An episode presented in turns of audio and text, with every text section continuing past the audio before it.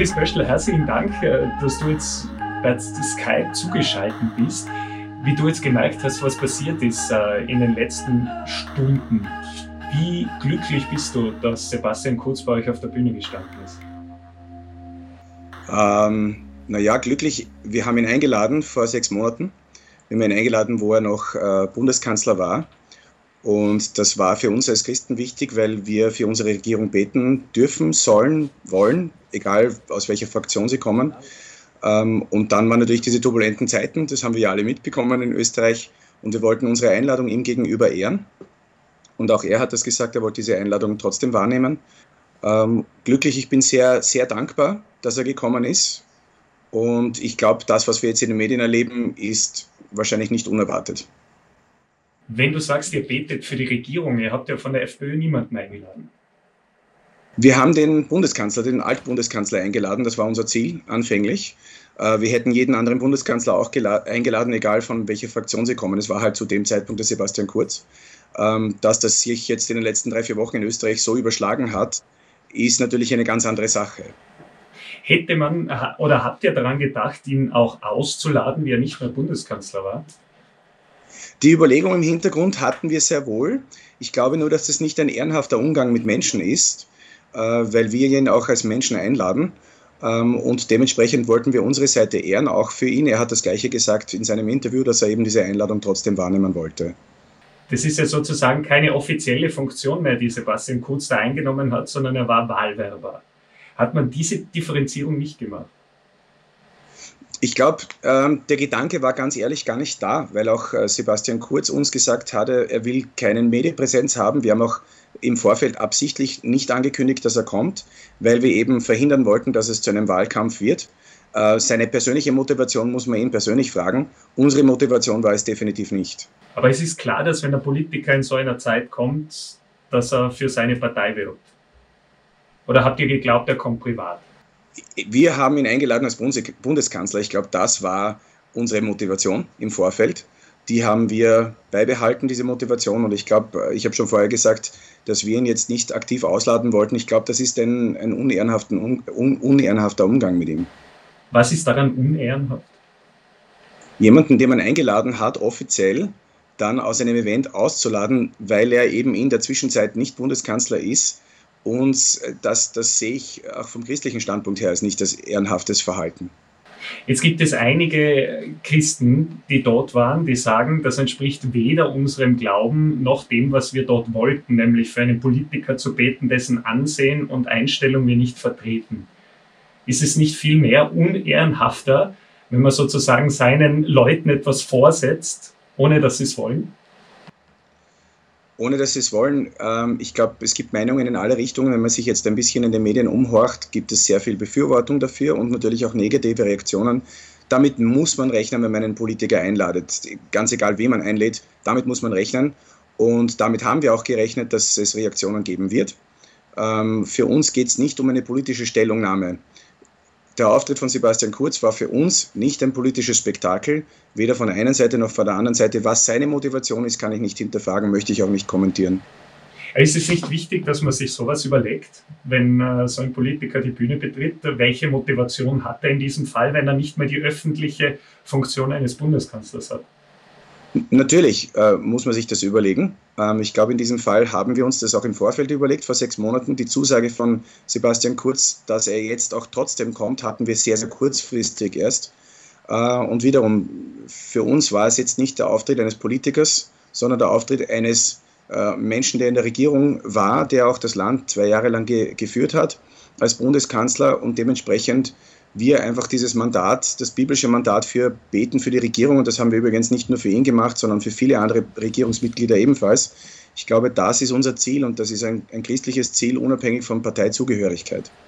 Jetzt hat man gemerkt, äh, jener, der gebetet hat, nämlich Ben Fitzgerald, hat gemeint, es ist sehr wahrscheinlich, dass er bald wieder Kanzler sein wird. Dann hat man gesehen, du hast in diesem Moment äh, die Hand von Sebastian Kurz Schulter wieder runtergenommen. War es dir ein bisschen unangenehm auch in diesem Zusammenhang? Ich glaube, meine Motivation, meine Hand wegzunehmen, hat weniger mit dem zu tun, dass er vielleicht wieder Bundeskanzler wird. Das ist die Aussage von Ben Fitzgerald. Die kann ich jetzt nicht kommentieren, weil ich äh, ganz ehrlich da weder die Zukunft vorhersehen kann noch sonst was. Für mich ging es darum, dass ich den Herrn Kurz nicht gefragt hatte, ob ich Hände auflegen darf und deswegen wollte ich ihn respektieren. Deswegen habe ich meine Hand auch wieder zurückgezogen. Aber Ben Fitzgerald hat sie dort lassen und normalerweise im Gebet habt ihr, verbindet ihr euch und äh, der Arm bleibt dort.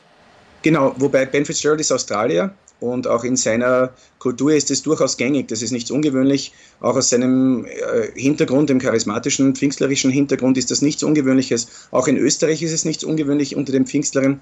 Ich bin aber hier nicht nur als Pfingstlervertreter, sondern als Österreicher und da muss ich die Kultur respektieren, die, in der wir leben. Und da habe ich das Gefühl gehabt, ohne zu fragen, ist es nicht ehrenhaft.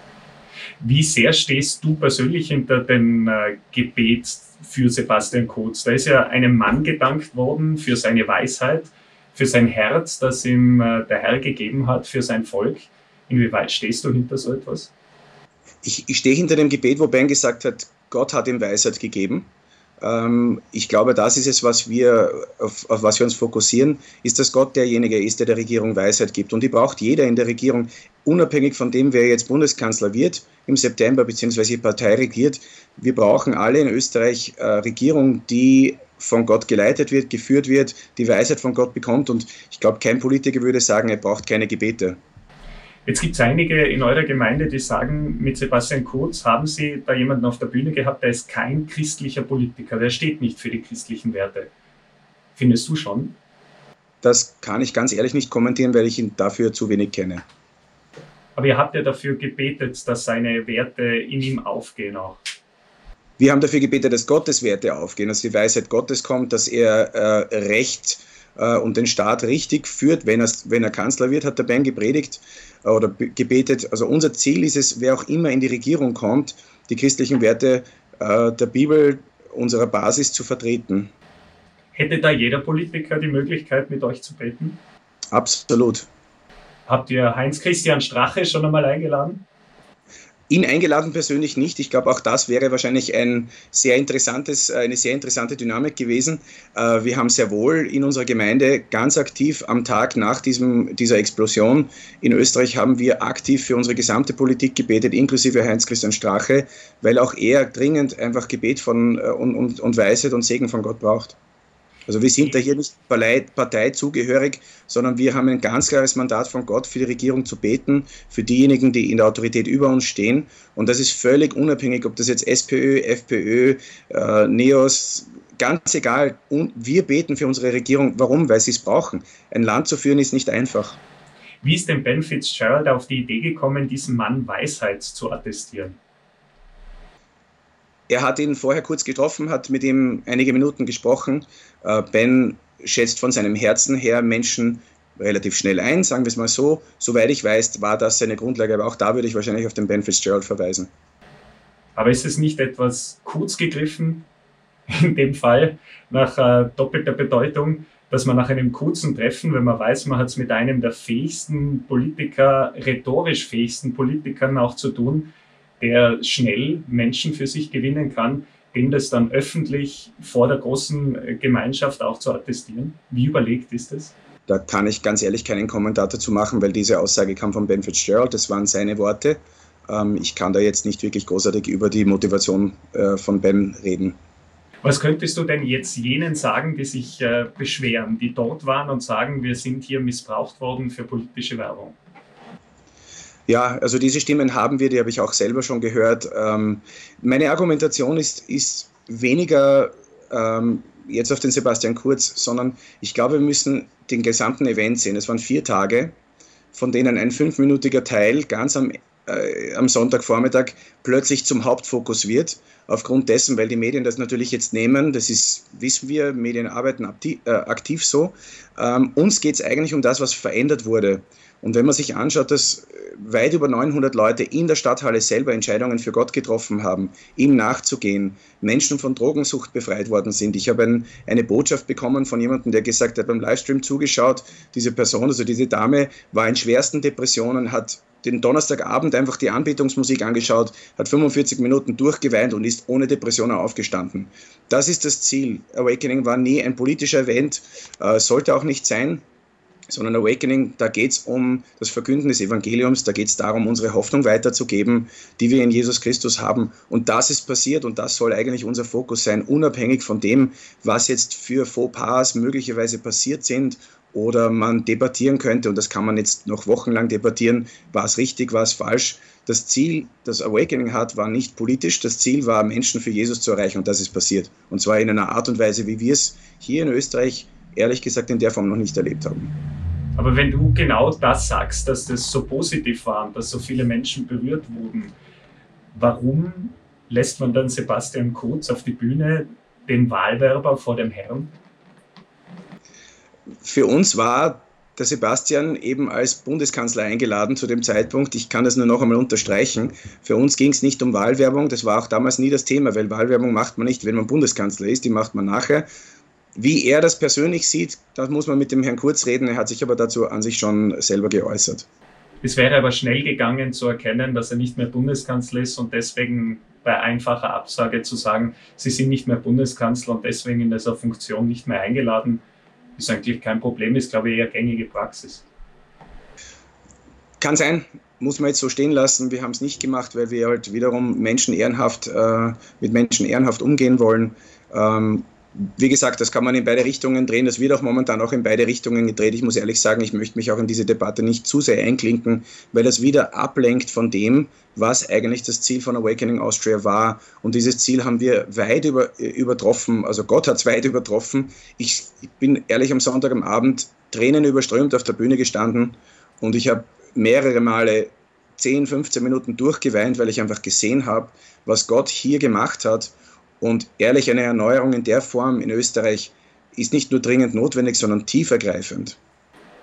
Der Moment, wie dann Sebastian Kurz auf der Bühne gestanden ist, war dir, dir persönlich peinlich, wie du gemerkt hast, da, da ist aber jetzt auch einige politische Antipathie im Spiel. Die ist ja jetzt lesbar und äh, hörbar auch von jenen, die dort waren. Mir war es nicht peinlich, dass der Sebastian Kurz auf der Bühne gestanden ist. Was für mich überraschend war, war das Gebet. Das war nicht geplant. Das war auch mit dem Kanzler in der Form, wie es dann passiert ist, nicht unbedingt abgesprochen. Äh, hat auch er schon gesagt, das war auch für ihn überraschend. Deswegen war er ein bisschen steif, sagt er. Das haben wir auch gemerkt. Ähm, aber ganz ehrlich, es ist passiert aus dem Moment heraus. Und für unsere Politiker zu beten, wer auch immer jetzt auf der Bühne gestanden wäre, das ist kein Fehler, kann kein Fehler sein, weil wenn wir aufhören zu beten für diejenigen, die regieren, äh, beziehungsweise potenziell regieren oder geregiert haben in diesem Fall, finde ich, haben wir als Christen nicht mehr viel zu machen. Würdest du heute Abend alle Politiker in dein Gebet mit einschließen? Ich bete, ich bete für meine Politiker regelmäßig, inklusive denen, die momentan sehr kritisch uns gegenüberstehen, weil die Kritik verstehe ich. Ja, es geht nicht darum, dass ich es nicht verstehe. Mir geht es aber nicht um die Kritik oder um den Zweck der Politik. Mir geht es um das, dass Politiker dringend die Weisheit Gottes brauchen. Und dringend in Zeiten, die so turbulent sind, das haben wir in Österreich ja noch nie erlebt. Das sind geschichtliche Sachen, die noch nie passiert sind. Wenn man sich anschaut, was da jetzt die letzten Wochen passiert ist. Und da brauchen wir dringend Unterstützung, die äh, außerhalb ist, meiner Meinung nach, und das ist eben diese übernatürliche Unterstützung von Gott. Völlig wurscht, in welche Richtung das jetzt im September geht. Wir brauchen Gottes Hilfe. Inwieweit hört er die? Hast du, das, hast du das Gefühl, da verbessert sich was? Ich glaube, dass Gott alles verwendet. Er verwendet ja, sehen wir ja in der Bibel auch immer wieder, auch wenn Fehler gemacht werden, er verwendet es, um seine Veränderung zu bringen. Und Gott ist ein Gott der Hoffnung. Er ist ja nicht einer, der jetzt zuschaut und sagt, wow, was machen wir jetzt? Ich habe nicht gewusst, dass das passiert, sondern er ist einer, der weiß, wie er alles verwendet, um einfach erstens seinen Namen zu verherrlichen und auf der anderen Seite das Beste für ein Land zu bringen. Und was uns, was, es gibt nichts Besseres für Österreich, als dass Gott sagt, ich möchte dieses Land segnen. Und das haben wir am Sonntagvormittag übrigens auch gemacht. Es vergessen viele, dass wir für das gesamte Land gebetet haben, für jedes Bundesland und für die gesamte Nation gebetet haben. Und auch Kardinal Schönborn hat ein, ein wunderschönes Gebet für Österreich gebetet. Das vergisst man sehr, sehr schnell, weil dahinter, im Hintergrund schon auch von allen Seiten ein, ein politisches Interesse ist. Und das darf nicht der Fokus sein. Jetzt kann man ja Gott auch um Vergebung äh, bitten. Bittest du ihn um Vergebung, äh, dass du deiner Gemeinde das zugemutet hast, weil die sich jetzt wehrt und sagt, dahinter stehen wir nicht? Äh, ganz ehrlich, meine Gemeinde wehrt sich nicht. Also ich weiß nicht, von wem du die Information hast. Die Leute aus meiner Gemeinde stehen voll hinter uns. Es gibt ja mittlerweile Briefe, die verfasst wurden, die äh, an Awakening Europe und auch das österreichische Orga-Team gehen, die sagen, wir sind sehr traurig, dass wir damit assoziiert werden und uns jetzt rechtfertigen müssen für politische Parteiwerbung, mit der wir nichts zu tun haben. Also sind einmal grundsätzlich die Briefe, die ich bekomme, sind nicht Leute aus meiner Gemeinde, also da muss man schon unterscheiden. Und ich verstehe durchwegs, dass viele Leute äh, vor den Kopf gestoßen sind. Das kann ich nachvollziehen. Ich bin denen weder böse noch sonst was. Auf der anderen Seite weise ich immer wieder darauf hin, nicht auf diese fünf Minuten zu schauen, sondern auf das zu schauen, was in vier Tagen passiert ist. Und das haben wir in der Stadthalle Nummer eins noch nie erlebt. Das haben wir in Österreich in der Form noch nie erlebt. Das muss der Fokus bleiben. Also du bleibst auf Linie und wirst sozusagen weder eine Entschuldigung noch äh, um ein Vergeben bitten jetzt in dem Fall mit hineinnehmen. Warum soll ich mich dafür entschuldigen, dass wir für Politiker gebetet haben? Das ist ein biblischer Auftrag. Wir haben auch eine Presseaussendung gemacht, wo drinnen steht, wir beten während des gesamten Events und vor dem Event haben wir für alle Politiker in Österreich gebetet, weil momentan eine, eine spannungsgeladene Situation ist und da brauchen wir dringend Unterstützung von Gott. Also entschuldigen brauche ich mich nicht für Gebet, werde ich auch nicht. Es tut mir leid, ich entschuldige mich bei Leuten, für die das als Missbrauch äh, herübergekommen ist. Absolut, das mache ich auch persönlich. Ich habe mit einigen Leuten schon persönliche Gespräche geführt, um das zu klären und auch zu erklären. Ähm, aber ich entschuldige mich nicht für das, was Gott in Österreich gemacht hat. Vielen Dank, Chris. Dann kenne ich mich jetzt besser aus. Ja, wunderbar.